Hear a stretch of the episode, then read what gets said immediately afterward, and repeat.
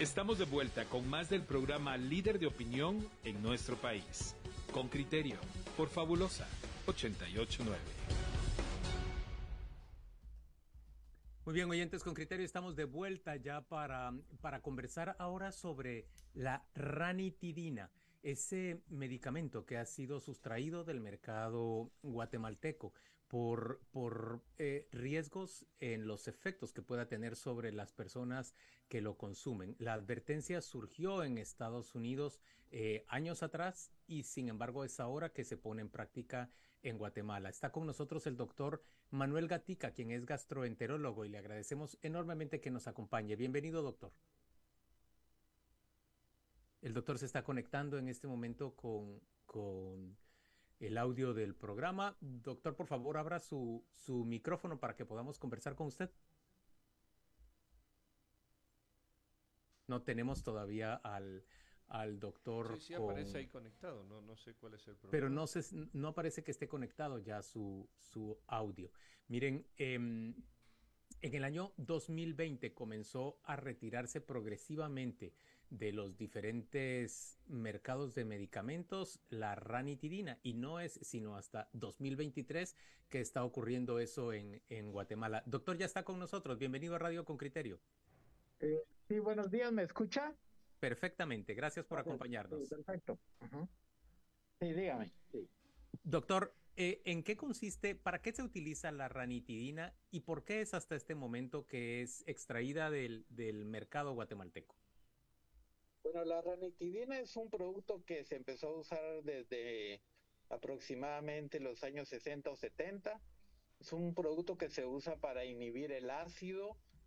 Eh, específicamente actúa sobre unos receptores en la mucosa del estómago que se llaman de histamina y cuando estos receptores se activan por la comida secretan ácido. Entonces lo que hace la ranitidina es que bloquea estos receptores para que no se produzca ácido. Es un producto que lo utilizamos nosotros muchísimo y las ventas a nivel mundial eran exorbitantes.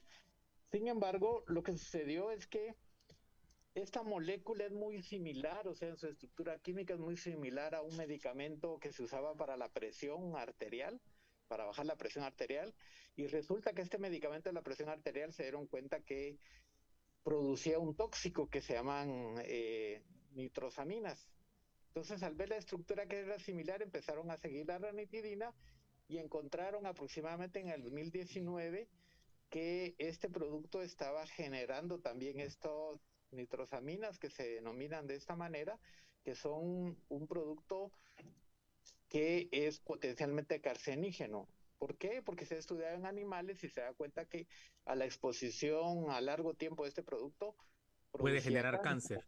Doctor, y se empezó a retirar de mercados como el mercado estadounidense. ¿Por qué, ¿Por qué ha tardado tanto tiempo, si consideramos mucho tiempo, dos años, eh, el retiro del mercado guatemalteco? Bueno, yo creo que eh, dos factores influyeron. Uno, en Estados Unidos se recomendó su retiro porque ellos encontraron que el producto estrella lo estaban elaborando con material que venía de Asia. Entonces en Asia aparentemente no hay mucho control del producto. Entonces ellos hicieron la recomendación que lo debían de retirar, no es que lo habían retirado de una vez. Entonces la recomendación lo hicieron para los próximos meses, al igual que se hizo acá, pero eh, digamos, aproximadamente ya para el 2020 no había producto de este en Estados Unidos y el resto de países en Europa también lo empezó a hacer al ver que eh, ellos utilizaban la misma materia prima que venía de Asia. En países como Latinoamérica, de Latinoamérica o como Guatemala, que no existe un análisis profundo del metabolismo de estos medicamentos, se fue dejando porque la mayoría de estudios y como le decía, la ranitina tendría quizás 40, 50 años de usarse en el mercado. Decía, no, es un medicamento muy seguro. Entonces había cierta como resistencia a dejar de usar un producto que es barato, que es fácil de administrar y que se usa desde niños hasta adultos. Dijeron, bueno, los estudios no han demostrado mayor relación con el cáncer, solo está el supuesto de que puede producir cáncer. Quizás el error, bueno, no sé si llamarlo error de una manera, fue el hecho de que nosotros no tenemos un análisis para poder identificar qué productos tienen o no tienen potenciales carcenígenos. Eso es número uno. Y número dos, creo que nos tuvimos muy eh, apretados con lo del COVID. Eh, ¿A, qué se refiere con que estuvimos muy apretados con, con COVID? que se recuerda que, que todo era COVID en el 2020 y 2021, le teníamos más miedo al COVID que al resto de enfermedades, ¿no? Entonces no se le puso mucha atención a estas alarmas que se lanzaron en el mundo.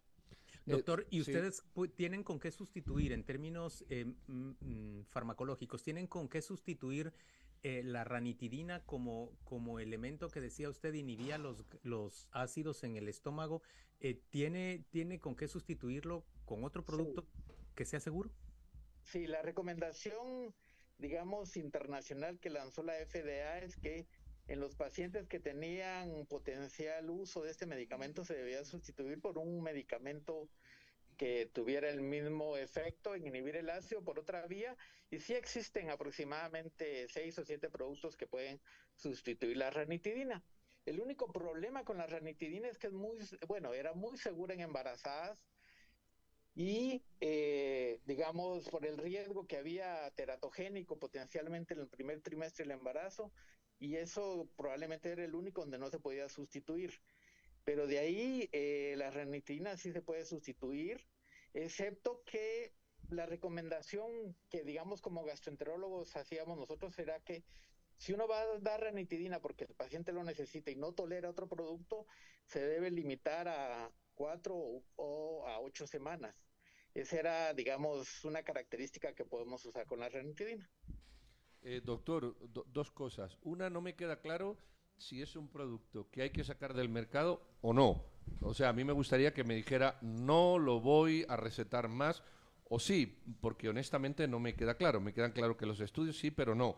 Y lo segundo es que estoy viendo en Guatecompras que hasta el 18 de enero se siguen eh, subiendo concursos. Eh, entonces me gustaría saber mm, mm, mm, algo técnico. algo técnico, sí. El producto debe sacarse porque es un potencial carcenígeno para las personas, pero depende mucho de la cantidad que uno utilice y el tiempo que se utilice. Se ha visto que uno puede utilizar, digamos, la ranitina por más de un año, que el efecto teratogénico, perdón, teratogénico no, sino carcenígeno, puede pasar 20 años si uno no desarrollar el cáncer, pero el supuesto es que este producto, o sea, el metabolismo de este producto es potencialmente cancerígeno, por lo cual al ser potencialmente cancerígeno debe salir del mercado, como salió el medicamento que le hablaba anteriormente de la presión arterial. Entonces, debe salir ahora. ¿Por qué no lo... Así, o sea, debe salir. Eh, doctor, pero debe salir, es como, bueno, vamos a dejarle en manos a las farmacéuticas que lo retiren o hay una política que tiene que venir por parte del Ministerio de Salud para que efectivamente chequee que esté retirado del mercado. Tiene que venir una política del Ministerio de Salud para chequear que esté retirado del mercado. El problema es de que esta tiene que llegar a toda la población y hay gente que va a comprar ranitidina sin receta, por ejemplo, porque es un producto abierto. Entonces, esa gente que no se entera de que existe eh, digamos, este riesgo va a seguir utilizando el medicamento hasta que lo dejen de vender. Ese es el problema. Muy bien, doctor. Y, esa, digamos, esa suspensión de la venta eh, se refuerza o se vigila de parte de las autoridades? Pues técnicamente debería ser así. El, tengo entendido que el Ministerio de Salud tiene un ente regulador donde va eh, digamos, aleatoriamente visitando farmacias para ver que el producto ya no está en el mercado. Igual lo tendría que hacer el, Seguro Social, igual tendría que hacerlo el Ministerio de Salud, ¿verdad? Como, como le digo, en Guatecompras hay... En Guatecompras hay concursos hasta el 18 de enero del Instituto Guatemalteco de Seguridad Social, que son estas cosas que usted considera que efectivamente hay que hay que anularlos mm, si queremos ser coherentes, ¿verdad? tendría que anularlos de parte del ente regulador que tiene el ministerio y, también el Seguro Social. Eh, yo creo que eso no va a ser problema en anularlos. El problema va a ser en que tienen que retirar del mercado el producto que ya tienen y que hay gente, bueno, gente que depende mucho del medicamento porque no tienen acceso a un médico que les dice que puede sustituirlo, o simple y sencillamente ustedes saben que las citas en ocasiones de Seguro Social va para seis meses. Si a mí me lo recetaron en diciembre, ya cuando llegue en junio me van a decir, oiga, ya no hay, pero me lo tomé seis meses, ¿verdad? Ya.